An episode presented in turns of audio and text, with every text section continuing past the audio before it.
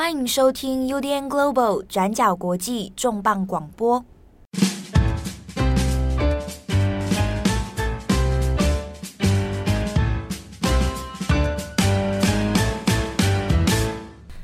Hello，大家好，欢迎收听 UDN Global 转角国际重磅广播之 重磅一页书，我是编辑佳琪。呃，这次呢，就是除了我来主讲的一页书之外，我还邀请到了一个我很喜欢的 Podcaster。他叫做 Sex Chat，那我们邀请到的是 Sex Chat 这个节目的主持人杨，那他呢也是我高中跟大学的学姐。那 Sex Chat 呢，它中文名字叫谈性说爱啦。那节目中就是有大量的很多关于亲密关系啊、关于性还有关于恋爱的一个有各式各样的单元节目啦。我自己是很喜欢听这个频道，那也讨论到很多跟这些主题有关的，包括说影集啊、电影啊，或者是文学作品等等。我自己呢是最喜欢听 Sex Chat 谈那个书跟影集，比方说我印象很深刻是他们过去谈过《道德浪女》，就是在讲一个开放式关系的一本书。然后还有《纽约时报》出版的《Modern Love》，然后最近也有在讲性爱自修室等等。那他有一个单元，好像被人一直在推销，就是 Sex Chat 还有一个很温馨的单元是 X File，就是他邀请了几个自己的前男友来对谈，就是包括说，哎，当初为什么会交往啊，或者是后来交往遇到了什么事情，还有分手啊，还有两个人现在回看当时的那段恋爱之中学到了什么样的事情，这样子。第一次听到这个计划的时候，我是觉得很惊为天人，就觉得哇，竟然可以做出这样的。节目非常的不简单，因为像我自己就是绝对不可能有办法可以邀请到前任来上节目，他们应该就是都把我封锁了这样，所以我觉得是一个还蛮厉害的企划。那我觉得杨也是一个很能在节目里面谈很多关于个人经验或者关于一些情感故事的人选，所以我第一时间就想到他。那这一次的书呢，也是一个需要对于亲密关系啊、恋爱啊，还有性有很多比较柔软的一个题目，所以我才特别想要找杨。好啦，我们先请杨来自我介绍。好，大家好，我是 Sex Chat 谈性说爱的杨。然后，对，前面好像都在夜配我节目，真的不好意思，因为我是一个忠实的听众。好，今天就是很荣幸被邀请来谈。哇，还不能爆雷！就我们这次要谈的书是什么？就我们都很喜欢，是 Sally Rooney 的新书，然后叫《Beautiful World Where Are You》，然后嗯，反正就压力很大，因为是原文书，对，搞得我很紧张。而且压力很大，还有一个原因，就是因为莎莉鲁尼，就我们之前其实，在 Daily Podcast 也有提到过，也是我很喜欢一个作家，然后他的书就是大卖特卖，然后拿了就入围很多奖啊什么之类，然后拍影集什么的，所以其实大家都很熟悉。那我们压力很大一个点就是他一定会出中文版，就是、嗯、对，所以我们就是赶快在他英文版今年九月刚上市的时候就赶快敲杨，就说我想要做这个企划，我们就火速 读这本书这样子。嗯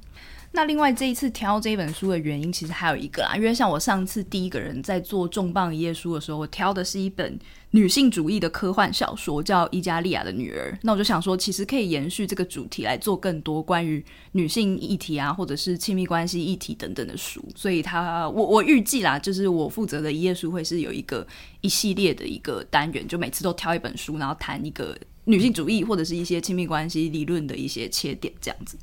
好，那我们回来讲一下莎莉鲁尼是谁？好，因为可能有一些人还不是那么熟悉这个作者。那她是一个呃爱尔兰的小说家，出生于一九九一年，今年是三十岁，其实也是跟我们这个年纪是差不多的这样一个年轻的女性。这样，那他自己呢是毕业于爱尔兰的圣三一学院，就是等于是呃念很好的、受很好的教育出身的啦。那另外比较有名的事情是他好像都很喜欢写在自介里面，说他自己是辩论社成员，然后还是什么。欧洲第一辩士，就是这件事情好像也很常被他写在小说里，就是他有很多的角色都是大学就很活跃于社团啊，然后是愤青左派这样子。呃，大家比较知道他的作品，就是二零一八年的时候出版的《正常人》嘛，《正常人》就是也有改编成影集，就是《Normal People》。那《正常人》好像在今年还去年的巴福塔又拿下那个最佳男主角，就是康康纳那个男男生的角色。然后再来是台湾，接着就出版了他，其实是他第一本作品啦，叫那个。朋友对话是 conversation with friends 嘛？他好像有翻、嗯、翻成是与朋友对话，还是？其实中文我有点忘。聊天记录、哦，聊天记录，对对对，他中文其实叫聊天记录啦。对，然后聊天记录这本书也是正在拍摄影集当中。那杨，你可以讲一下你对鲁尼的印象？我我的那个阅读史，我的 Sally Rooney 阅读史跟台湾出版顺序一样，先正常人。然后呃，其实我根本也不知道他要出书，或有这本书，或者这本书的存在，是已经翻拍成影集，然后大家都说影集好好看，好看。然后我就好像看了一两集之后，就是可能那时候就想说你去买个书，所以我先看了正常人，再回去看影集，然后后来才出版聊天记录嘛，嗯，然后才看聊天记录，然后这次就算是很快，因为你知道我都是慢一拍才才读他的书，所以这次也刚好因为。这集节目的机会，所以抢先阅读自己书，抢先阅读原文版。对，嗯，而且他的英文其实并不会太难啦，我自己觉得跟其他恋爱小说比起来，我觉得有些段落在谈论，因为呃，他的书籍大部分都是用对话或是描述动作形成的，嗯、然后在对话的时候，有时候会讲到对于社会的观察，或是对于呃，比如说对于情感的描述的那些。都是一些很就是很叙述性的东西，但我觉得叙述性的东西，如果是情感的话，我觉得还算好读。但如果在讲社会观察，会聊到一些社会现象或一些什么主义主义的东西，嗯、所以我觉得那那有一些地方会想要跳，就比较困难。就是会比较困难，要集中精神。而且后面其实也有一些文学批评，就是专门在讲他这一点，但是是比较有一点点攻击性。他们就会觉得说，鲁尼在里面很常讲说自己是马克思主义者啊，或者他很常支持那个巴勒斯坦的一些抗争活动。嗯，但是他会有一些评论就觉得他在小说里面大量引用这些东西或者历史典故，但他们比较像是整个谈恋爱当中的一个背景，就是比较装饰性的。就是有一些文学批评会觉得。呃，议题的讨论在你的小说里面反而比较像是一个陪衬的背景，就是你真正想要讲的其实不是这个，然后也没有更深入讨论他们的机会。我不知道现在能不能就是嗯，可以可以 go deep 到这个话题，但是就是我觉得，嗯、呃，当然别别人怎么批批判或批评或是评论他，我觉得我都 OK，那就是个人主观意见。但我自己也我自己会是站在，我觉得这就是很合理，因为人在你就算比如说我关注 A B C D E 议题，嗯、但我还是会。花一部分时间 focus 在我的小情小爱，对，只是我的小情小爱里面，我也可以透过我怎么去看待这个世界，然后透过知道别人怎么看待这个世界，然后去反馈到我对于这些情感的想法。嗯、所以我觉得，对于生活的观察，本来就是或对于社会议题的关心，本来就你就还是要过生活嘛，你不可能就是，当然可能有人就是全心全意为社会议题付出，这我也觉得 OK，只是。我觉得 Sally Rooney 就在写这些东西互相的影响，所以我个人并没有觉得说。哦，他是一个愤青，但他只有写一点点，就点到为止。我我并不这样觉得。嗯，对。嗯、而且我觉得刚好这也扣合到这一次的小说的一个核心，就是这一次他这本书叫做《Beautiful World Where Are You》，因为英文很长，我还不确定台湾出版社会怎么翻啊。我们我 我好期待翻译哦。我我写《美丽的世界你在哪》，嗯，我不确定直翻，对，就很很直翻这样。就这本书其实也是在讨论刚刚杨讲到的这个很核心的命题了。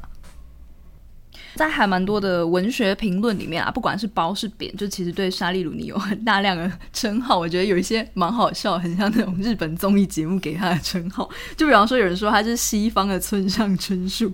然后也有人说他是千禧世代的沙林杰。那主要也是因为他的小说大部分描述的恋爱状态都是很当代的。那我们说当代的时候，可能也代表的是一种比较。跟过去传统的那种婚姻跟恋爱一定绑在一起的观念是不太一样，他的恋爱关系都是相对不稳定，然后又脆弱的。那另外呢，他也会结合很多其他的议题，包括说正常人有提到一些像是家庭暴力或者是校园霸凌等等的事情。然后在那个朋友对话，他叫什么聊天记录里面，则是谈到了外遇的议题，就是他其实也结合很多其他的关系状态，会放进他的小说里面。那。里面有像这一次这一本，也有一些关于远距离恋恋爱或者是远距离性爱之类的一些情节描述。那他的小说里面也会有很大量的，我觉得是故意在描写当代恋爱状态，有一部分都是依靠科技，就是你会去收 email，你会去发 email，然后你写很长的信给对方，然后你 text 对方，然后你打了又删，删了又又又打，或者是你会一直很揣测对方已读的那个讯息是什么意思，就是这些东西在他的小说里面也还蛮常出现的。那或者呢，就是他们在小说里面也很常会，就我们前面讲到的，他们会讨论很多政治议题，包括说小说里也有提到欧洲部分国家在推心跳法案，就是或者是，所以女主角就会在跟男主角聊天的时候说，哎，我们在路上遇到了一场抗议，那场抗议是跟堕胎有关的，然后两人就会小聊一下这件事，或者呢是像他本人自己对于那个巴勒斯坦的一些抗争活动的支持等等，就是他们很常会为了这些议题而讨论啊、辩论等等，这些都是常常出现在他小说里面的情节。那很多人就认为说，鲁尼的这一些内容的描写，其实就很清楚的把千禧世代，就我们讲的千禧世代，大部分是指一九八零年和一到一九九零年左右出生的人，大概就是现在二十岁到三十岁左右的这个阶段，就把这个千禧世代的人的一些恋爱的状态，很精准的描绘出来了。那也包括说，这些年轻人他们可能比上一个世代受过更好的教育。你念到大学啊，或是研究所啊，你可能很关心国际议题、政治局势或者是人权议题。但同时呢，这些年轻人也一样会很受困于自己的私人关系，包括你的家庭、原生家庭的一些，你跟你母亲、你跟你父亲的关系，或者是你跟你亲密伴侣之间的关系，还有要不要进入婚姻啊、劈腿啊，或者是可不可以没有关系的话，但是也有性爱，就比方说约炮或者什么之类的，各式各样的这一些问题。还有说，诶，我想要跟一个伴侣进入稳定的亲密状态的时候，我们能不能够接受对方的缺缺陷等等？那其实也都是反映了蛮多现在年轻人的一些恋爱的困境。所以，我我觉得这也是他之所以很受欢迎的原因啦，也是他前面有这么多 神秘封号的一个一个一个原因。这样子，我我觉得他不是，因为你刚刚有提到说，嗯、呃，大家会封他为当代吧吧吧，然后什么刻意描写。比如说讯息打了又删，然后用呃科技的东西去去传递情爱，嗯、或是呃互相沟通。但我觉得他不是刻意做这件事情，因为我觉得他就是因为他跟我几乎是同年，嗯、我们应该是同一届的人。嗯、但就是因为他我们就生长在这个时代，所以比如说你要我写一个。一个用那种叫真正去邮局寄信的东西，我还写不出来。我我所，所以我不觉得他刻意要说我我要成为当代的什么什么代，对，我不要成，他不是要刻意成为什么当代的代表。然后，但他就是因为就好像为什么他好像只能写一些，不是只能，就他写的目前看到的，比如说都是跟。呃，有受教育的人，嗯，然后或是他关心的议题呢，我觉得那就是他自己关心的事情，他自己经历过的事情，所以他也只能写这些。然后也刚好因为这个世代的人，然后跟有共鸣，对，有共鸣，然后再读他的书，所以我然后媒体行销宣传也当然会这样封他。这些这些共鸣都是很刚好，是很共识发生的。对，对对对，我觉得他好像也是这个世代特别，我我我。当然，他不是故意要成为这个象征，但我觉得也就是确实就是他的东西很精确描绘了当代的这一些现状。嗯，嗯，那包括说像这一次的这本书啊，就是《Beautiful World Where Are You》里面的角色就也有女主角，也就跟他本人非常的像，就跟前几本一样。那这本书的书名呢，他其实鲁尼在小说里面有说，就是在最后面他有说，这个书名原本是取自于十八世纪的一个神圣罗马帝国诗人席勒的诗句。那另外呢，这个书名。也是鲁尼他在参加二零一八年的利物浦双年展的当年主题，就是也是就叫《美丽的世界你在何处》这样。那后面我我其实也有在想说，为什么这本书是叫这个名字啦？我我自己有给看完书以后，我有给一个解释，但是可能也不是很正确，我自己不是念 西洋文学出身的，那只是我个人的一些比较主观的读者的感觉啦。因为我后来有读了一些他的访问，嗯、然后有一篇文章，他有解释，我不知道这算不算暴雷，但应该不是，因为他的书没有什么好雷不雷的。他有说，就是那篇文章的编辑问他说，为什么是要取这个用这个诗人的这一句话来当做书名？哦、然后我觉得他给的答案就是是我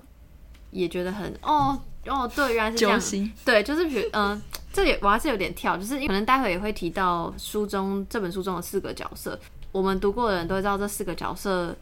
跟以往他前面两本书一样，就是对于社会有很多的想法，对于情感有很多的想法，可是、嗯、呃表达的时候听起来都会相对，比如说厌世或是怨恨自己的经历或是作为，就听起来是相对负面，或看起来是感觉就是是有一种。惆怅感的，嗯嗯，然后但是他说，即便是这样，他还是相信他们都还是相信有一个 beautiful world，呃，可能主角们都相信，那他自己也是，所以才会取这个名字。对，就是其实跟我自己看到的感觉是有点相似的，就是他的小说有一点像是在说，当这个世界现在变得很混乱，就是远方有各式各样的战争啊，然后还有环境的问题啊，那甚至还有疾病的流行，那在我们生活附近、生活周遭里面，又会有很多感觉，好像恋爱、爱你要取得爱，或者是告诉你在教你怎么爱的这些东西，这些论述又变得非常的腐烂，就是有什么科普心理学啊，还有一些。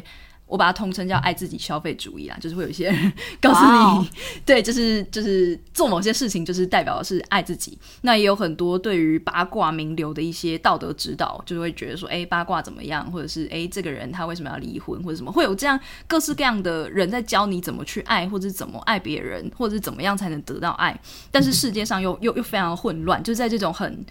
很内外交织的一个精神困境里面，你要怎么去信任，或者是承认说，我们最终还是需要的事情是跟我们身边亲近的人，就是靠着这些人与人的关系来拯救我们，或者是说这样的事情，鲁尼，我觉得鲁尼也有一点点带罪恶感的，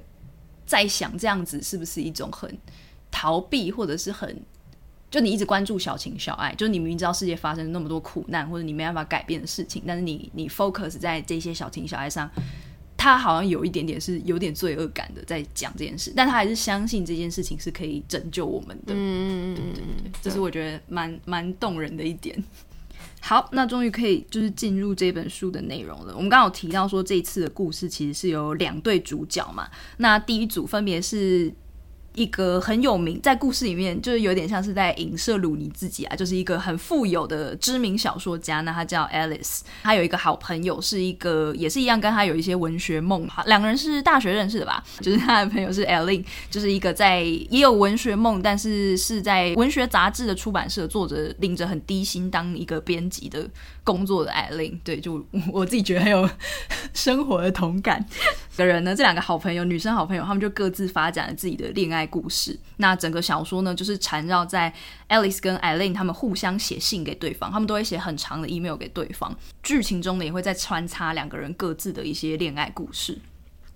那在小说一开始呢，Alice 她就是一个百万富翁级的小说家。那她是爱尔兰人，他们都是爱尔兰人啊。那她是。艾琳的最好的朋友，两个人是大学时候就认识了嘛。那后来，Alice 呢，她就是很有文学梦，那她就很快就出版了几本在谈当代人的恋爱感情的一些爱情小说，然后就大获好评。于是呢，她就跑去纽约发展。那不过呢，Alice 她因为太受瞩目了，就是得得了很多奖啊，然后就是变成文学新星这样子。所以后来她有一点处于比较忧郁的状态。那她也很痛恨自己，在小说里面会看到蛮多她。看起来很骄傲，就是他看起来是对很多事情都很有自己的意见，但其实内心也很自卑，或者是很讨厌自己的的的心理状态。那他后来呢，就因为精神崩溃而有一段时间是住院疗养的。那在小说的设定一开始呢，就是 Alice 她在出院之后，她就决定搬离纽约，因为纽约对她来说是一个压力很大的地方，她就跑回了爱尔兰，但是她去了一个很偏僻的海边小镇，那在那里租了一栋很大的房子，就在一个人住在大房子里面休养。那 Alice 她就是非常典型的鲁尼式的那种角色，就是知识青年啊，对各种的国际局势或者女性议题都有很强烈的看法。那她也是有一点点愤世嫉俗的，里面就会有很多刻意在挖苦别人或刻意要激怒别人的话，都是她讲的。那其实也有一点是鲁尼自身的写照，但我不确定那个写照的程度是有多少。但是很多人都会说，看到这个角色就会想到，哎，很像是鲁尼自己的经验投射。那小说的一开始呢，就是爱丽丝她在那个海边小镇遇到了故事的第一个男主角，就是 Felix。Felix 呢是一个他从 Tinder 上认识的一个男生。那这个男生呢，他是在港口附近的仓库的一个工人。那他就是很典型那种，你一开始看小说会觉得他是典型的那种粗犷的男生。就他说他从来不读文学作品，他也完全不知道 Alice 是谁。虽然 Alice 是一个就是家喻户晓的名作家，这样，那他也听不懂就是 Alice 跟他朋友的一些很深度的那种文学啊或者政治啊对话等等，他其实就是比较不关心这些事情的。那他们两个人呢，第一次见面是在酒吧的时候，其实就是我觉得还蛮有趣的事情是，两个人其实虽然完全不理解彼此的生活背景，或者是专长，或者是领域，但是呢是很聊得来的。那后来两个人还一起去罗马旅行，就其实是爱丽丝邀请他陪他一起去。意大利去跑一个文学行程，就是文学季这样子。那白天就是爱丽丝在各个出版商啊、文学季啊、记者会啊，就是朗诵自己的作品或是接受采访等等。然后 Felix 就是在罗马就是一直闲晃，然后晚上他们就会一起吃饭等等这样。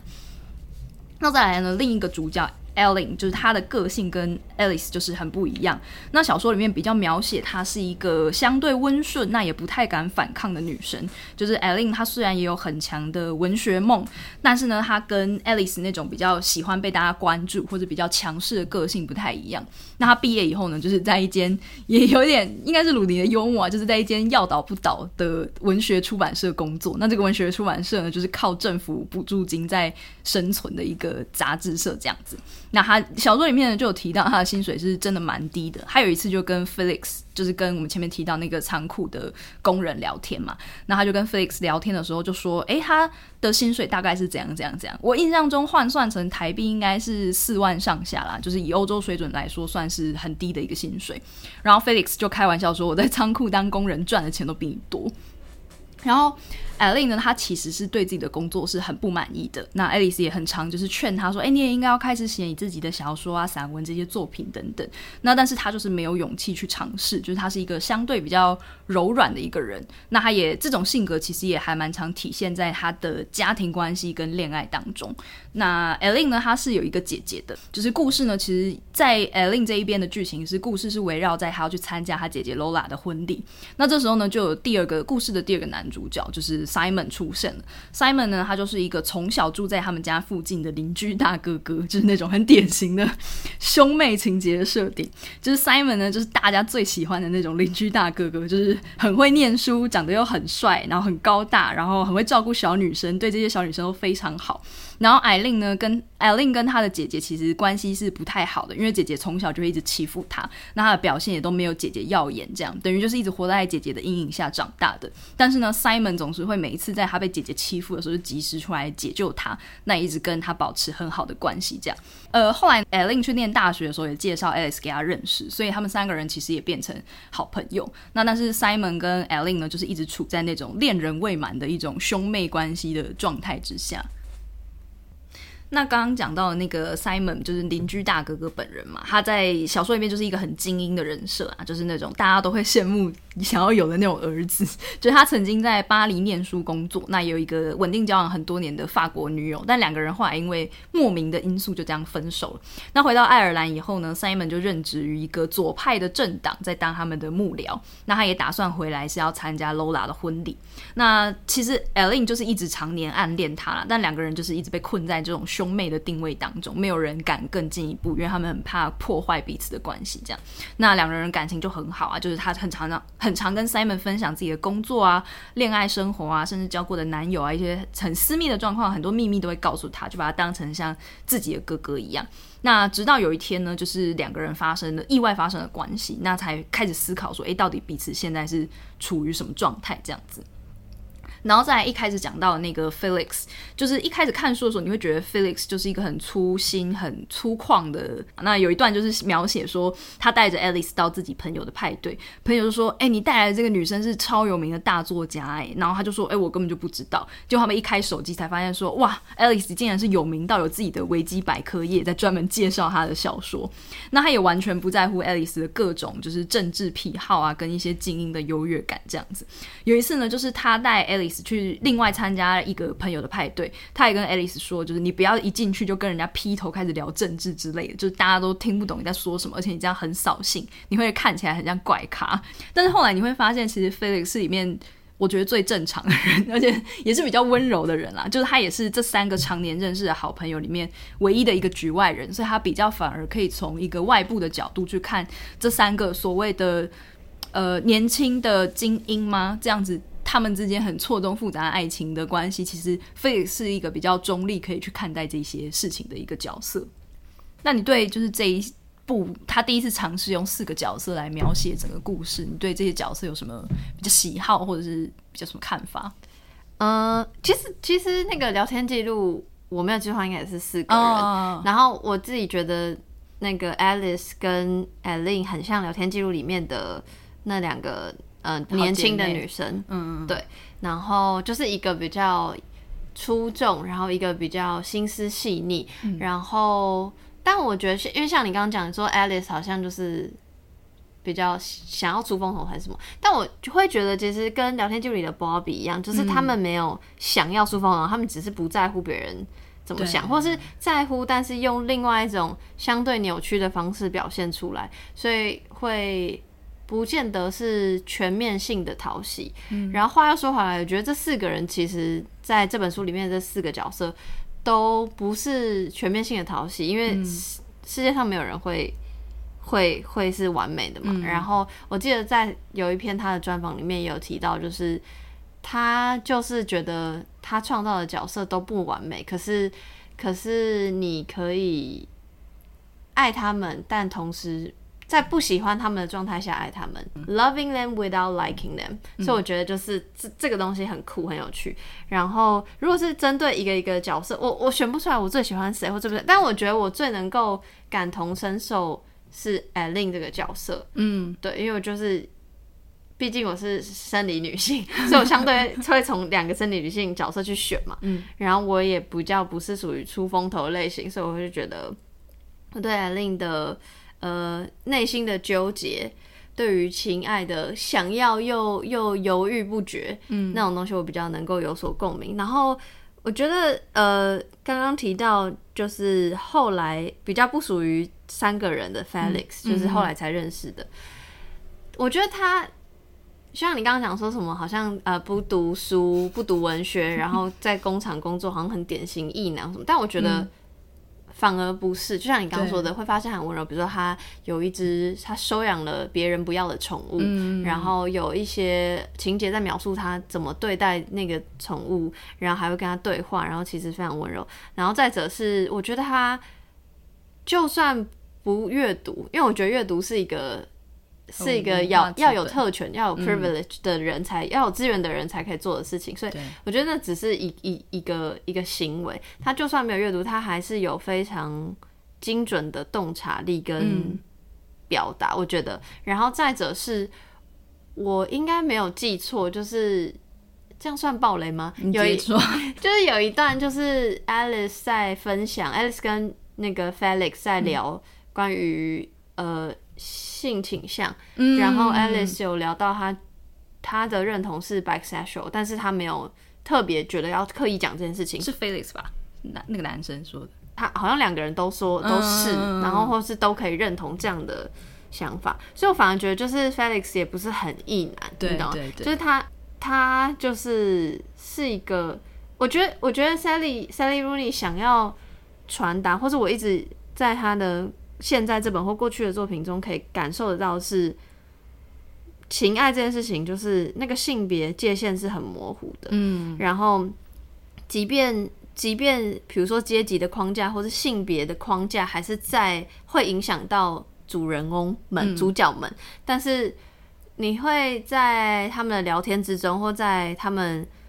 互相，比如说在呃表达情欲的时候，嗯、情欲上的动作，或是一些。询问意见的方式，或是就是那很很多细微的东西去传达，其实没有我们想象的那么性别刻板印象。对，我觉得我不知道这样讲对不对，但我觉得他的角色，男性角色都会有一点阴柔，但我不知道这个阴柔是不是精确的描述，或者是说他们会很在乎，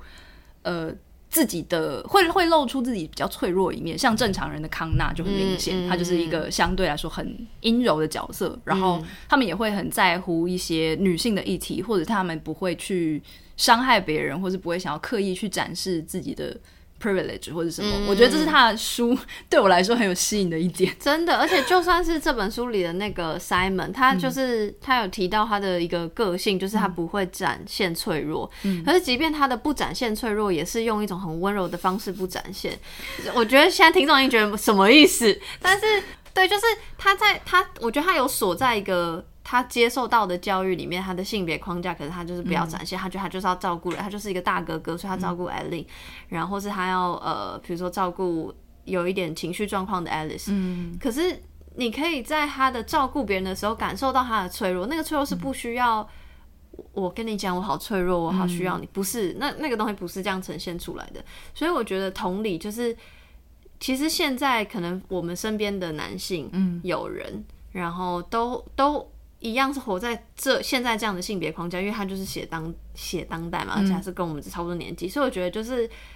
感觉是不是我们现在身边的人不像他角书本里的角色那样阴柔，而是我们有没有察觉到这件事情？所以我觉得 你突然点醒了我，所以所以我觉得 Sally Rooney 的书我很喜欢的原因，是因为他会让我去思考说，就是这些角色不是只有在他书里哦，不是哦，我好棒，我好向往那样，女性主义的男生，或是很或是不要讲不要讲主义好，我怕大家会害怕，嗯、就很细腻的这些情绪，其实搞不好身边的人都是，嗯，只是我们有没有那样去想或那样去关注观察到这些男性，没错，哦，我觉得。好感人，我们可以到这里结束吗？哎、欸，太快了吧！其实他的书真的就是很多没有没有真的很特别具体的情节，就是很散文式的在描述这四个人的一些动态啦。嗯嗯，对，所以我只有挑书中几个我觉得蛮有趣或者比较细腻的部分，那就是特别拿出来讲这样。那其他就是有兴趣的人可以自己去找，不管中文之后出的中文版或英文版来看啊。还蛮多人讨论到的一个，就是里面 Eileen 跟 Alice 他们在信里面有提到一些关于这个世代的一些什么产业啊，或者是一些美，什么东西是美的一个辩论。就是他们其实，在戏里面就很常分享彼此说，不管你什么身份认同的政治啊、资本主义啊、天主教啊，或者是气候变迁等等，就他们在戏里面会有一大堆讨论这种很 hardcore 议题。但是很很可爱的事情是，最后面他们都会绕回来问对方最近的恋爱生活怎么样。他们就会问说：“哎，Alice，你跟上次那个 Tinder 认识到的男生，就是后来有出去吗？后来有继续吗？这样子。”然后就是 Alice 也会问 Eileen 说：“哎，那你跟 Simon 有在见面吗？什么之类？”就真的很像我们跟朋友的闲聊，就是你们在 不管是讨论一些议题之后，最后。还是会回来关心对方的，就是一些感情状况这样子。那其中一场一段最常被拿出来 q u 就是他们对美的一个辩论啦。就像 Eileen 她在书里面就会在信里面就写说，我自己的理论是呢，我觉得人类从一九七六年开始就失去了一种被对于美的评断本能，是因为在那个时候呢，他觉得塑胶正式成为了世界上最普遍的材料之一。然后呢，Alice 她就回信说，她觉得美这个东西消亡的时候呢，是 Berlin Wall。Came down，就是当柏林围墙倒塌的时候，他觉得美就正式的消亡了。就是从这些很看起来有点像故弄玄虚吗，或者有一点掉书袋的这些事里面，其实你可以看到他们两个角色在追求的是一种，呃，怎么讲？我我觉得是在讲一种晚期资本主义世界还没有。长成的一个很美好的怀旧的年代，当然你也可以抱着一种你觉得他们这样写有点有有点做作啊，就是例例如我自己读到这种，我自己心里也有一点吐槽。但是呢，他们随后就因为自己怀有这种怀旧感，就是怀旧那个诶、科技资本主义还没有掌控我们的日常生活一切的时候，他们又为于这种感觉而感到罪恶。就像艾琳她在戏里面后续又继续写到说，这种怀旧的冲动其实是非常巨大的。到了最近呢，还被很多的反动派还有法西斯主义的政治运动所利用，那产生了很大的影响。那但是呢，我认为人们之所以会怀念某个时代是有道理的。它代表的是我们还在乎我们所生活的这个世界，我们在乎大自然，我们在乎文化生活，我们也在乎我们自己生活的城市跟城镇。就我们不希望他们变成，比方说城镇变成了一个只是一个让你用来工作的地方。我们不不喜欢文化生活变成一种只是大家在各自的行销，就是诶，告诉你什么书好看，什么书要去买，什么电影你一定要去看，就是变成一种很消费主义的文化的生活。或者是我们也会在乎说，诶，大自然还没有消亡之前的世界是怎么样的一个美好的时代？就两个女主角其实都认为我们现在所处的这种现代生活是一个有点虚无的一个状态。那我觉得还蛮值得，就是如果你看到这一段会觉得，诶，两个人在辩论一些很空泛的东西的话，我我自己是联想到，就是其实小说里面有很常提到，Eileen 是在文学出版业工作，就是一个很明显必须要忍受包括低薪、包括高工时，那还会常常被外人嘲笑说你们就是用爱发电的一个产业这样。那他很常必须要接触到各种，比方说网络的议题辩论啊，那还要忍受，比方说下班之后你要去参加各种光鲜亮丽，但实际上可能有一点。虚无的知识分子的派对，或者是他有可能看到自己对于能不能够改善自己的生活品质，可能是有点绝望或是无力的。那他当然很容易会有这种很怀旧的感觉。那因为对啊，这就是一个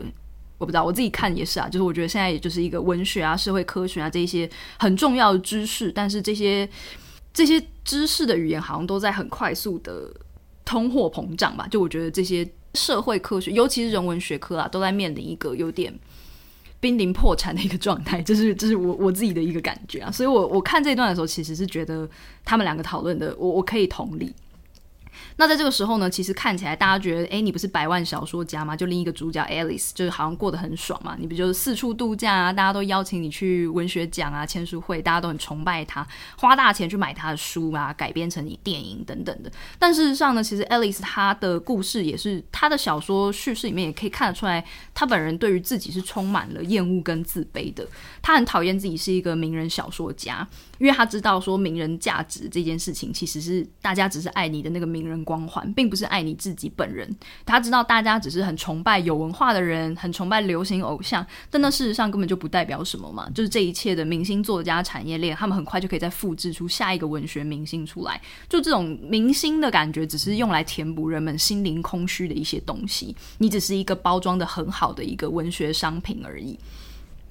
那其实只要是身处内容行业，不管是新闻媒体或者是其他内容出版，我觉得其实都不会很难理解他们的心情啊。因为这个产业其实蛮大程度上也都是在自我剥削，是不是很黑暗？做自媒体的你有什么感想？没有，我觉得就是他就是讲出现代人的那些，嗯、反正我们就是很厌世，我们就是不满所有一切。大时大时代的现况或者小确幸，我们也不满。嗯，但就是我们还是继续过生活，我们就是表达我们的不满，然后用我们的方式继续前进。就就像他说，他不喜欢这些东西，可他还是继续写。对，就是或是呃，比如说大家会觉得说，诶，角这这个书里的角色是不是他？然后我记得有一段 Alice 就写说，嗯、我就已经很讨厌我自己，然后我还要承认那个 那个人就是我，就这件事情让他更感到。很痛苦，嗯，对，所以我觉得可以，就即便我们不是小说家，我们不是什么百万小说家，或我们不是呃，像 Eileen 是那个编辑，或是、嗯、反正，但我们都可以从就是那种对于现代的厌世，然后对于迷，对于未来的迷惘有有所共鸣，所以我觉得就是这是不分职业的，嗯，对，他讲话，我觉得厌世非常的精确。对啊，然后我觉得这其实我们刚刚前面有讲到，就其实是我对我来说，我觉得读到这里的时候，就好像这也点出了标题，就是他们在讲 “Beautiful World, Where Are You”，就是他们对于现实生活是很充满不信任的，他们期望有一个更美好的世界，但是呢，他们现在的他们的现状就是，你即使在现实生活中已经非常努力的，但是这个世界真的可能有改变的更好吗？就是这还是一个问题，这样子。那另外，在小说里面还有一个我觉得蛮有趣的事情，是关于恋爱里面到底整个其实也是鲁尼小说还蛮常见的一个命题啊，就是阶级啊、成长背景啊，或者是价值观差异很大的两个人，到底有没有办法互相理解？那这个部剧情就其实很清楚体现在 Phyllis 跟 Alice 之间的一些关系，还有他们的一些性张力啦。那前面在跟 Ellen 的信当中就提到说，Alice 她虽然好像很强悍，但事实上她很自卑。那她在信里面也有提到自己很害怕自己是不是呃爱无能，就是你没有办法很好的去爱一个人。她就在信里面写到说，在公共场合呢，我们大家总是侃侃而谈说，诶，关心别人很重要啊，还有人类的社群价值很重要啊。但是呢，在我个人的私人生活当中，事实上除了我自己过得好不好之外，我根本就不在乎其他人。那我有时候也会为了这件事情而责怪自己，但我知道这种失败感是很常见的。上一个世代的人呢，在我们这个年纪早就结婚了，他们很早就生小孩，甚至呢可能还已经外遇了。但是现在每个人超过三十岁都还单身，那自己也跟没没有什么相处的室友一起租房子。传统的婚姻模式已经完全不再适合现代人了，那这也导致很多亲密关系的问题。但我认为，至少过去的这种形式，它还是一种对关系的努力尝试。当然呢，现代我们努力保持单身，练习独自生活，并且跟他人保持良好健康的个人界限，可以避免很多上一代的悲剧。但是与此同时，我们好像也失去了一些生命中的经验。那当我们终于能够摆脱上一代的这种关系里面的限制，我们又要怎么用新的形式去取代它呢？就他其实问的问的很深，我我也不知道怎么回答。没有，我觉得这就是像我刚刚讲，就是迷惘啊，就是以前。虽然我们现在很反对，就是像我个人也很反对单一的呃婚姻脚本，就比如说哦，恋爱就是要呃，比如说呃什么结婚生小孩，牵牵小手，然后什么什么什么，然后最后怎么对，然后结婚，然后生小孩，就是很单一的路线。那单一的它的好处就是我知道我要干嘛，我要去哪里。那就像 Alice 讲的，那打破这些东西之后，我们要去哪？所以像有现在有很多话题，他有讨论到，比如说呃，刚你最前最前面也有讲到，就是先性后爱，或是怎么那些这种。嗯可以呃发生性爱了，但是他们处于一种像呃 Simon 跟 Alin 就是一一直暧昧但互相照顾，嗯，就是关系变成有很多种可能性。那这些是我们不曾遇过或是不熟悉的脚本下，我们要怎么去面对？哦，发生了之后那些东西 feedback 到我们身上的情绪，这这些是我们很困惑的。嗯、然后 Sally Rooney 他一直以来都是给我一种。他没有要给我们答案，然后 我记得在看他的访问的时候，他也说他不是先想好说，OK，呃，一开始在 A，然后结局是 B，所以我要从 A 写到 B。他说不是，他说他都是散散脑中有那个角色的样子，但是。角色之后会发生什么事情，他其实自己也不知道，他就是边写边写，然后才会有有慢慢的雏形出来。所以我觉得那个就像是我们在面对，不管是我们的职业，嗯、或者是面对我们的情感，或是面对整个社会大环境的变迁，就是我们真的也不知道未来会怎么样。对可是我们就是一天一天去透过跟人对话，或透过自己发生什么事情，嗯、然后去。等于不不是预期说要去哪里，就是让它发生。对，但我自己也确实可以理解，就是没有脚本这件事情让我感到很害怕。嗯、就算是在我自己的亲密关系里面，嗯、我也会觉得哇，就跟上一代比起来，真的好好可怕哦！就你不知道会到哪里去。我觉得，与其因为他的最后一句说我们将要以怎么样的形式去取代它，嗯，我觉得与其与其去想说要用什么样的新的关系的形态取代旧的。嗯倒不如是要想说，就是如何去面对未知这件事情，就好像为什么没有给答案，因为他也不知道，就不知道答案。对。那在小说里面就很清楚感觉到说，哎，Alice 跟 Felix 是很不一样的两个人嘛。那但是在小说里面也，我觉得算是给出蛮正面的答案，就是还是在描述说他们两个。在尝试过后是有办法可以互相理解的。那其中有一段我还蛮喜欢的，是两个人在罗马，他们不是去意大利度假嘛？就是他们在那里就是一起租了一个房子，就住在一起，但是住两个房间这样。但两个人其实有一点在暧昧状态上。然后呢，他们在罗马有一段其实是。几乎已经开始吵起架来，就是为了一个很小的原因，就是 Alice 她好像打不开她住的那个公寓的那个浴室水龙头，然后她就请 Felix 来帮忙。然后呢，Felix 就说：“好，那你帮我拿一下手机，我查帮我查一个什么资料，我来看一下那个水龙头要怎么用。”然后呢，Alice 就发现她在看一些有点像是色情片吧，并没有写的很清楚是什么，呃，是比较哈扣的，对，是强强暴的性性爱影片，就是比较暴力的。可是因为你也不知道。嗯他没有写很清楚，对，也没有写很清楚，加上你也不知道那个影片是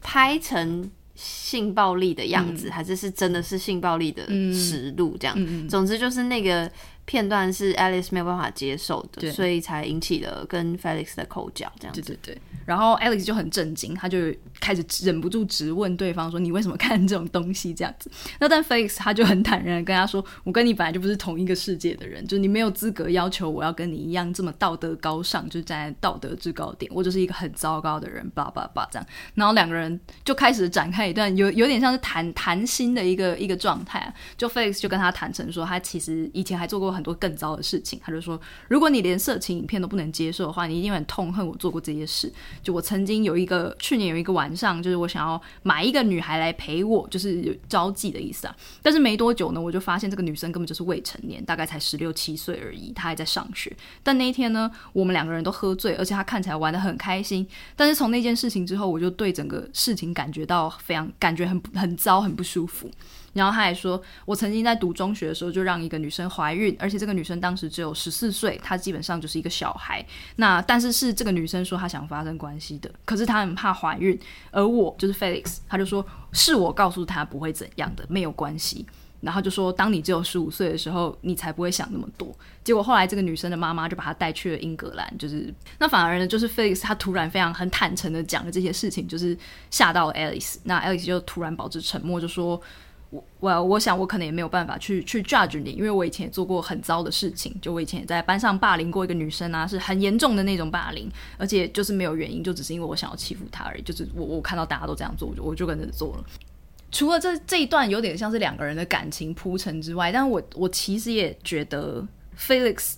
在这里是一个很很诚实的角色，他把他可能做过一些很糟的事情，就是就是就是讲出来。当他听到他很坦诚的讲的这些事情的时候，他其实是反而可以接受的。就他觉得，哎，你有在，而且他感觉到 Felix 在这些事情上是有感觉到很强烈的罪恶感。就我不知道这是不是一种小说里面很理想化的的的的的做法，但是我我我看到这一段的时候，我其实是觉得蛮触动的事情。理想化的做法是什么意思啊？就我就会觉得是不是把，因为他是恋爱小说的男主角，所以把他描述的很理想。你说就是做了坏事，但是认知到他的坏事。但我觉得这也不是，因为我觉得这都是很后设。但我我我很容，我倾向于就是 Sally Rooney 就是把现实呈现出来，就是我我人就是人非圣贤。我觉得大家都会做过，当然就是不一定不好的事情。对，但这个不好，但是很主观的事情。那他可能就以比如说呃。看色情影片，但色情影片对我来说是一个很 normal，而且后来他有提到，就是他们后来在床上呃发生关系之前，或是在抚摸彼此的时候，也有聊到说他哦，原来你这么温柔啊，但是你不是看那些很比较偏暴力的影片吗？他说看是看，但是做是做，那是两件事情。所以我觉得就是这是一个，然后另外就讲到，比如说他让未成年女生怀孕，然后但是他自己那时候也未成年爸爸，嗯、所以这都是有很多因果关系。嗯、呃，另外你提到就是 Alice。呃，感受到他的坦诚跟揭露，所以他也坦诚跟揭露自己的一些东西。嗯，然后我觉得这就是很，这就是很正常的事情。然后，所以我没有觉得说他弄得很理想或什么，因为我觉得人就是这样。所以这就是我为什么喜欢的原因，就是因为其实我就觉得我们就都是这样，只是我们没有没有这样的机会可以这么深入的表达这件事情，对，这么深入的去去想到或是感受到。其实大家都跟我一样，比如说我们，嗯、我们当然知自己心里知道自己做过什么 quote unquote 坏事，嗯、然后我们也觉得很罪恶，然后我们倾向不讲出来。那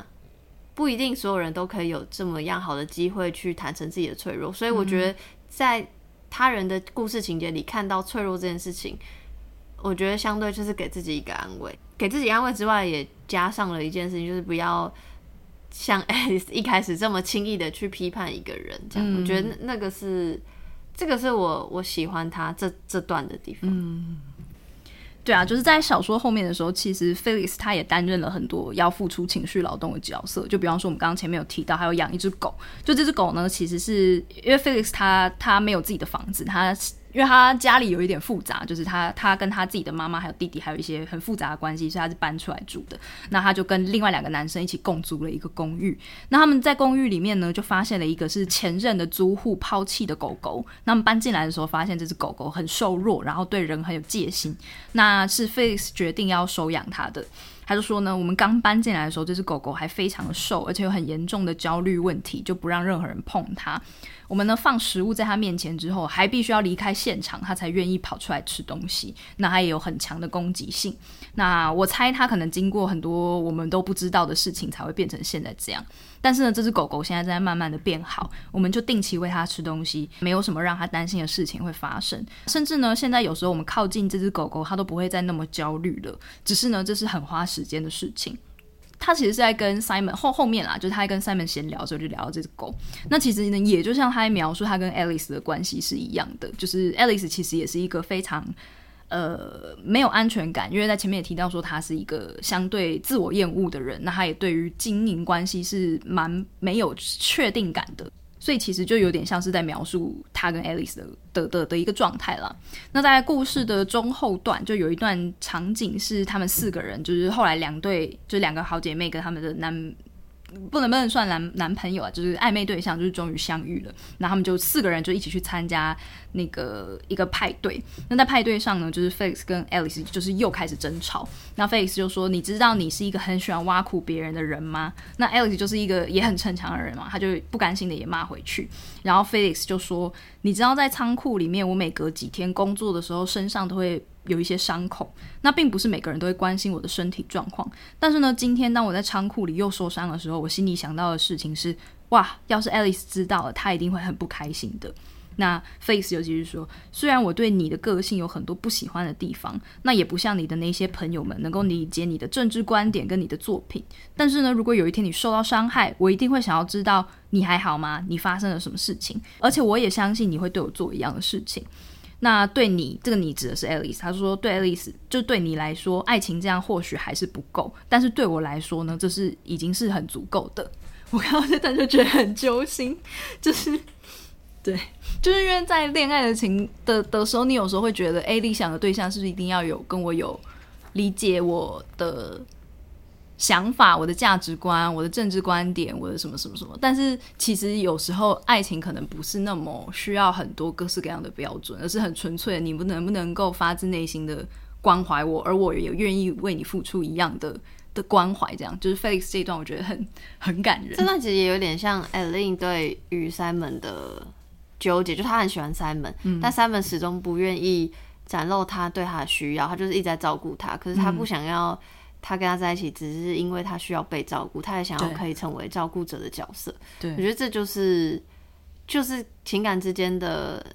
相互依赖、相互平衡这件事情要怎么拿捏？对、嗯、对哦，我很喜欢 Alice，真的很恶毒，但是我我很喜欢里面的一句 quote，因为我看到的时候就很震撼。他有一次就是在也是在小说中后段，就是 Alice 他因为她情绪状况不是很稳定，所以后来有一段。也是他跟 Ellen 大吵，他就跟他好像是对 Simon 说的吧，Alice 他就暴怒，他就说 Simon 这个人就是最喜欢照顾弱小，尤其是女人，而且越年轻的女人越好，他就是会这样会让他觉得自己是被需要的。而如果呢，这个年轻女人刚好又没钱，那就更完美了。然后 Simon 就是这样在建立自己的自信心的。就当然我觉得 Alice 这样说很恶毒啦，但是他其实就像你刚刚讲的一样，就是提到了 Simon 的弱点，就是他一直觉得要照顾弱小，可能一方面是一种责任，但是。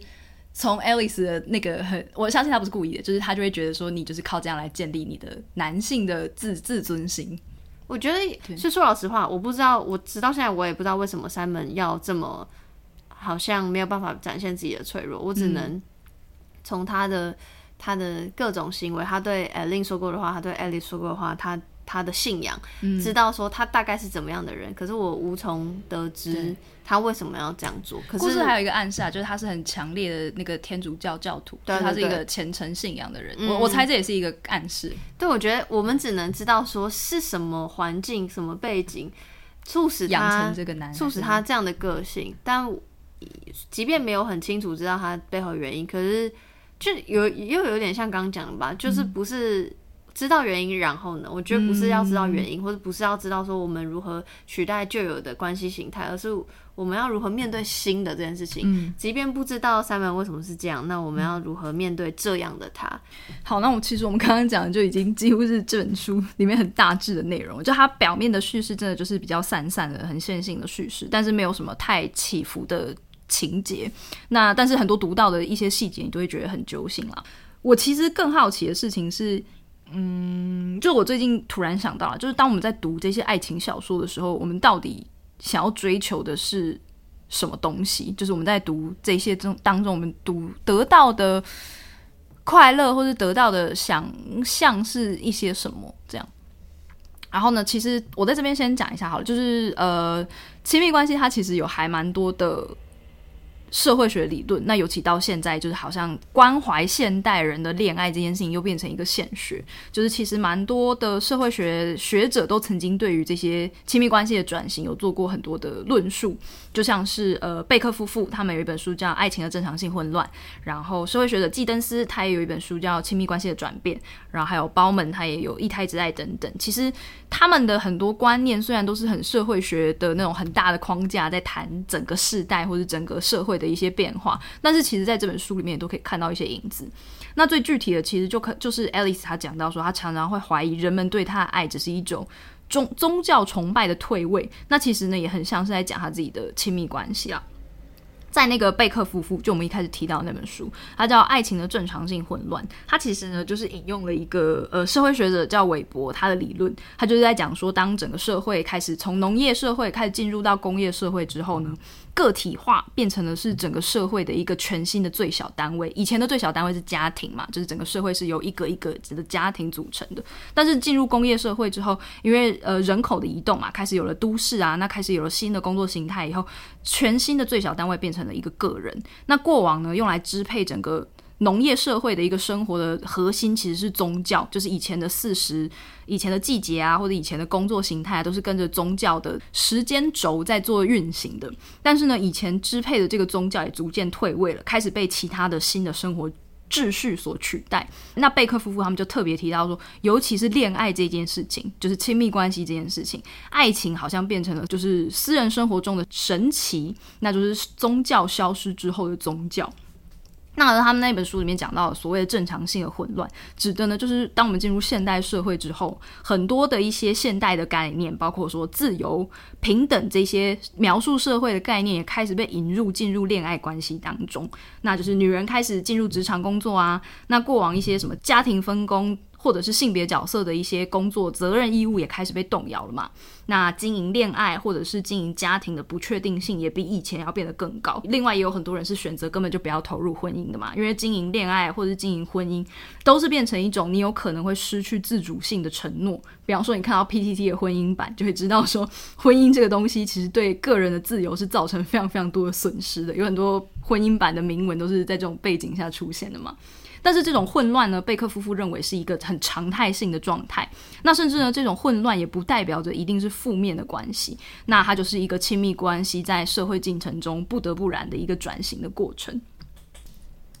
那另外还有一个蛮有趣的事情啊，是我特别提到，就是比较文本性的分析，就是当我们在看恋爱小说或者爱情小说或者罗曼史的时候，我们追求的东西到底是什么？那在这边我参考一个我还蛮喜欢的作家，那也就是 Paris 他的作品叫做《性高跟鞋与伍尔夫》，它里面呢其实就有讲到说，其实在过去的罗曼史小说还有爱情小说，最早呢都可以追溯到一个源头，就是至少在西方啦，就是十八十九世纪的一个英美文学传统，你可以想象到的一些当时的女性作家，就像是 Jane Austen 或是艾米丽·勃朗特，《咆哮山庄》。或者是夏绿蒂·勃朗特他的《简简爱》等等，就是当时开始出现的这一批小说，开始关心女性的心理跟成长。那后来呢，也陆续发展了很多各式各样的，变成主流以后就也变成大众文学其中一支嘛，像是罗曼史。那可是还蛮有趣的一点，就是其实不少的女性，她们对于罗曼史或是恋爱小说也是抱持着一些贬义的。就是有一些人可能会觉得说，哎，看罗曼史是一件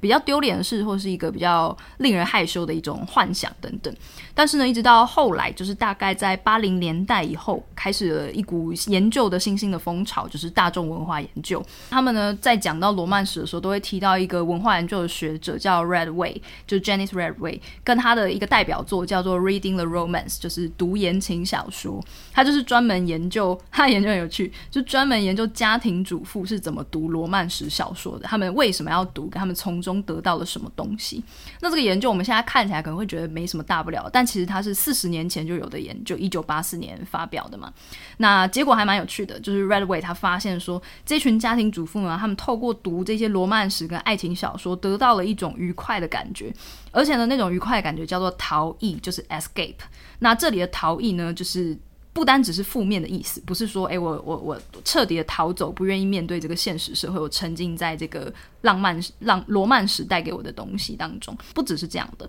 就是这些家庭主妇们，他们一方面可以透过阅读这些罗曼史，得到很多。里面有很多夸张的恋爱元素嘛，比方说霸道总裁啊，比方说哥德古堡跟吸血鬼啊，或者跟超级巨星谈恋爱啊等等，就这些罗曼史呢，带给他们的愉悦，那也让这些家庭主妇有了暂时逃避现实生活的机会，让他们呢在休息过后可以再一次的重新投入，回到他们的日常生活当中。而我觉得呢，就是其实就算是跳脱罗曼史那些很夸张的设定，就我觉得恋爱小说对我来说也是类似的状况。就除了 Redway 说的，就是带来了逃逸，就是 escape 的空间，我觉得还结合了前面提到，就是亲密关系在当代好像变成已经是一种取代宗教，或者变成一个很个人核心的。东西，他开始跟自我认同有很强烈的一个 bonding，就我选择的伴侣也是在选择我想要的生活嘛，甚至是也涉及到我的自我认同，或者是性倾向也是强烈的跟自我认同是绑在一起的。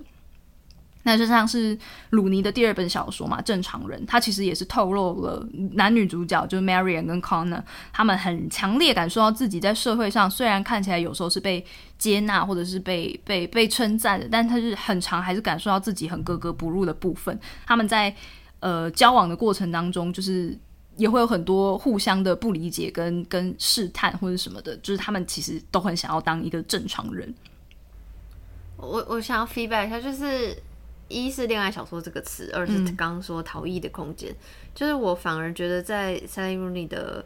呃。书里我不会刻意想要把它归类在恋爱小说，这是第一点，嗯、因为我觉得它就是谈论到很多东西，就像我们刚刚前面讲很多的。然后第二个是，我觉得很有趣的是，人家都说阅读是让你逃离现实世界，让你进到一个新的空间去体会不一样的生活跟人生。我觉得 Sally Rooney 是把我拉回现实世界，我在阅读的时候，我才可以正视我。一些很细微的感受或者在经历的东西，嗯、我觉得它是跟我以往的阅读经验很不一样的。可能可能刚好是因为他写的都很现实，或是呃，就是他他是他不是带我逃避，他是帮助我拉回现实。嗯、我觉得这个东西是很特别，跟我觉得为什么我会喜欢，或是他这么受欢迎的原因之。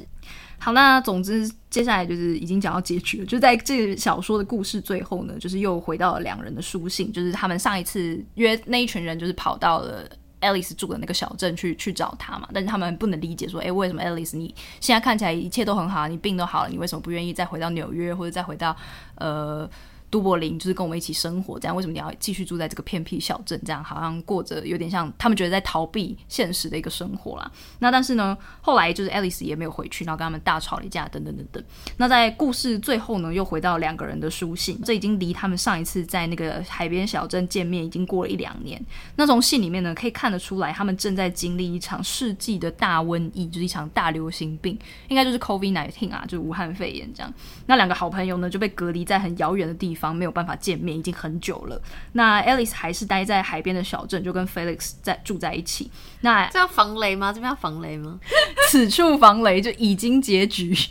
对，就是那 Aline 呢，她就是回到了都柏林去。那她就告诉 Alice，她在信里面就告诉 Alice 说，她刚刚知道自己怀孕了，而且是跟 Simon 的小孩，就感觉两对就已经有点 修成正果。你为什么要手捧心口？因为。就是我读到这里，我傻爆眼，因为我傻爆眼原因是因为如果我本来以为他们会分手哎、欸，如果是 Sally Rooney 的始终读者的话，就会知道正常人跟聊天记录两个的 ending，正常人的 ending 就是 end 在一个啊啊啊什么？什么？没有 ending 的 ending，对，which is true，就是人生就是没有 ending 嘛，对，you never know 未来会发生什么事情，然后聊天记录的 ending 也是 end 在一个你大概知道情感的走向会是怎么样，或者他的心情描述，嗯、可是他也是一个。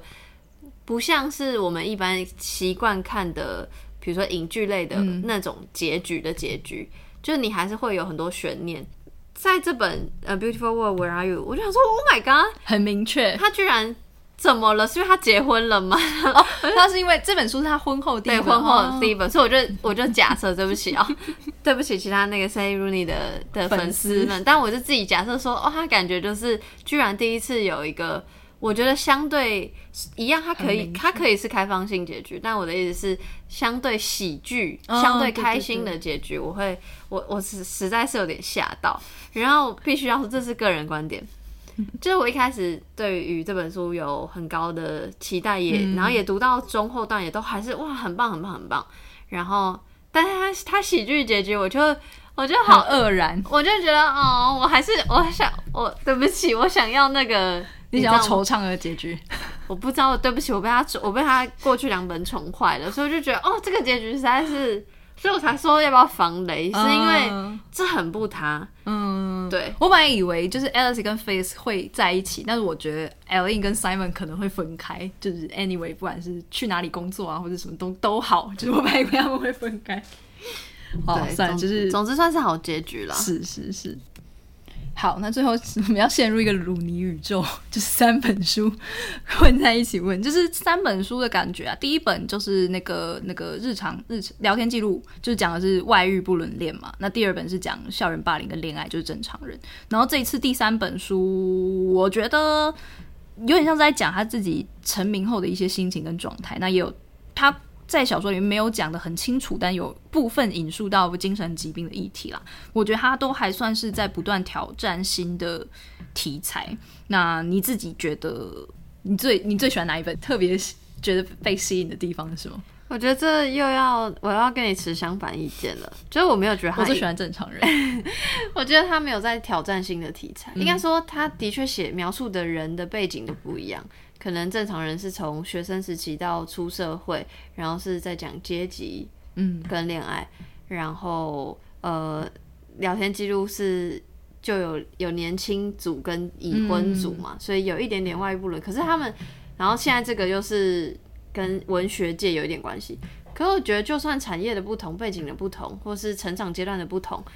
但它核心还是都是在讲人与人之间如何沟通，如何面对未知，嗯、所以我并没有觉得他在挑战新的题材，嗯、挑战或是说不同新的东西，我觉得是形式吧。嗯。嗯，就是即便他还是很有他的风格，比如说没有那个 quotation，没有那个没有就说话的时候不会用那个引号，嗯、但是比如说书信长呃在描述行动。的下一个章节是用书信来表示，嗯、那书信就可以用第一人称。我觉得这个是新的形式，形式嗯、对。但以题材面来说，我并没有觉得他在挑战新的东西。嗯、然后我选不出，好了，其实我刚刚有讲，我 逻辑上目前应该是最喜欢聊天记录，但聊天记录是逻辑上聊天，因为其实聊天记录跟那个 Beautiful World Where Are You、嗯、应该是。差不多，差不多，嗯、就是我两本我真的都很爱很爱。我反而我知道很多人很爱正常人，但是我反而就觉得还好的原因是，可能因为就是觉得他们还是学生吧，啊、学生那段我就觉得好麻烦。再加上我觉得我我我很喜欢去呃感受，或是不要说研究，但至少感受或探索外在的人或外在的环境对于自身的影响，嗯、所以我觉得确虽然正常人也有。也有很多，比如说同学的，或是不管是高中同学或大学同学，或是家庭的。嗯。但是我会觉得他主角还是 focus 在两个人。那我觉得他的、他的、他的互动上，他的 dynamic，就是他就少一点那个、嗯、那个很有趣的东西。那我觉得四个人就很不一样了。嗯。然后，而且尤其两个女生之间，有时候会有一些幽微的嫉妒，或者是什么。我而且我很，比如说我很喜欢，我很喜欢聊天记录里面就是。两个女生，她们曾她们是前任关系，又是朋友。嗯、那我也很喜欢这本《Beautiful World Where Are You》，就是他们两个朋友之间爱爱对方爱的要死，却又可以大吵架，嗯、然后直接这样用刀戳彼此的那种，嗯，那种互相的批评指责。所以我觉得那个东西是更多的人跟更多的情感连接，可以更。可以更展现实际的状况，所以我会觉得正常人少了一点。嗯、对，因为梅里安就是没有朋友，他就没有朋友。对啦，但总之对，所以我就喜欢人多嘛。嗯、然后，然后刚刚也说了，为什么聊天记录略胜一筹？是因为他突然给我这本书，突然给我 happy ending，不能接受。没有，他不能接受啊！对不起，Sandy 也可以很开心的，我不应该这样剥夺他开心的权利。只是，只是就是因为我期，因为。你知道吗？第三本就是期望很高，对，所以总当然就是会 会稍微那样。总之硬要排的话，最喜欢聊天记录。嗯，我最喜欢正常人，然后再来是我觉得这两本好像差不多，就是、嗯、对，差不多。好，那最后我也想要来问一下，就是针对你个人的一些好奇的问题，就是说你自己做 sex chat 这么。多这么久，那你也采访过，包括说不同性别、性倾向的人，就是各式各样关于性跟爱的一些主题。就是你会自己，你的节目里面其实有蛮多是很个人化的单元，就是你听很多别人的故事或你自己的故事。你自己觉得有没有什么样的恋爱的观察？就你对这个，因为当我们都在说他莎莉鲁尼他是千禧世代的恋爱关系，就他好像被这样定位。就是你自己对我们这个世代，就比方二三十岁的。人或他们的一些比较迷惘的事情，有没有什么观察？观察就是我自己就是其中一一个人嘛，所以我当然可以知道，我确实也是就像《Sally Rooney》里面的角色一样都很迷惘。嗯，然后呃，我不知道能不能提，但就是别家媒体也有做过一个系列专题报道，在讲说现在这个时代。爱情这件事情是很需要资本跟空间的，因为现在这个现在这个时代就是强调个人，嗯、所以个人就会追求，比如说工作上的那些东西，然后我们就会，我们生活几乎都被工作填满，那剩下时间就是娱乐，嗯、所以根本也不会想要多花时间，所以我们可能用新兴的科技来取代交友或连接。那我觉得这就是就就有点像嗯，他他在阐述的东西吧，就是大环境在改变，那也会影响到小情小爱，然后也会产生很多的困惑跟迷惘，所以我觉得这就是硬要讲是当代观察嘛，这不是观察，就是它就是一个 fact，所以我觉得它就只是在呈现事实。我就是工作累的要死，然后我可能就是想要放松，所以我根本不会去想说我在情感关系里或面对未来我到底面临什么样的问题，然后我要怎么解决，我要不要解决，要怎么解决。嗯，但是他的书就可以把我拉回现实，让我去看到这些问题。然后我再去想说，我要不要延伸思考下去？嗯，刚刚我们讲到那个专题是那个啊，报道者的叫《追求无体温的亲密关系》，是孔德莲写的，就我很推荐大家去看这个系列。超赞！对，好，那还有另外一个问题，就是我我自己很好奇的，啊，就是你这个频道它经营了很多就是亲密关系啊、性爱议题，就是你自己觉得最大的困难是什么？那我觉得我的问题是，我觉得很多事情很难。一言以蔽之，或是他很，他真的很复杂。比如说，我今天选了一个题材，但他其实可能这个人他的故事，他面临到的危机或他做出的选择，都是因为他成长背景、他的情感经历、他的工作经历、他学学历什么那些都会影响。然后人就是这么复杂，所以我们很难用一集节目、一篇文章去阐述所有东西，所以等于我们只能尽可能的。去看更多人，听更多故事，然后了解事情的复杂性，了解脚本的复杂性，然后了解社会就是不存在，对我来说是不存在症结的。对我来说，不存在症结就是一个症结。嗯，那那这件事情是是，我觉得它是一个动态的，然后它是一个好玩的事情，所以我才会喜欢讨论，喜欢听。嗯，然后。就是它是一个，它就是一直这样，它就是在一个很很像很迷惘或混乱的状态，然后一直存在。嗯，那我会我觉得困难点是说，有时候会想说，我是不是要到达某一个点，或我要去某个地方，或是有一个，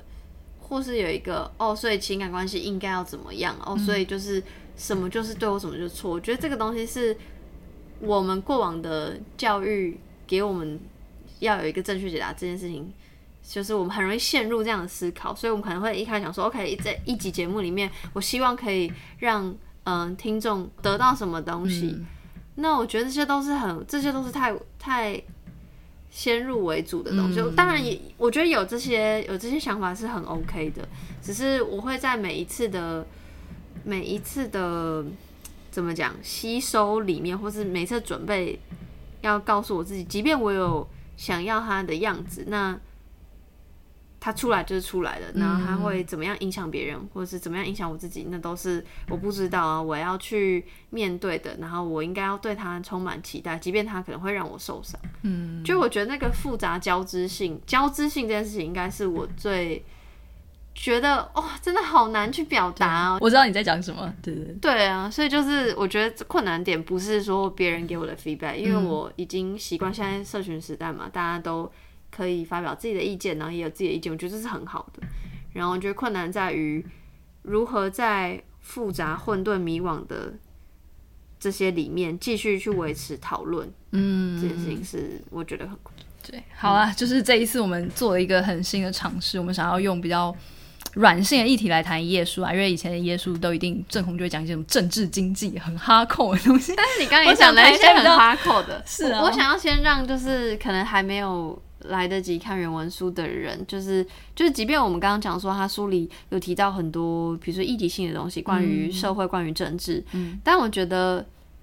最重要或是最最可以感同身受的篇幅，一定都是跟自己跟情感有关，应该说跟情绪有关，不一定要讲情感。所以我觉得你不要害怕，它是一本大，它绝对不会是一本大书，它不是，它真的不是大书，它就是。一本我觉得你必须，无论你听怎么再怎么多，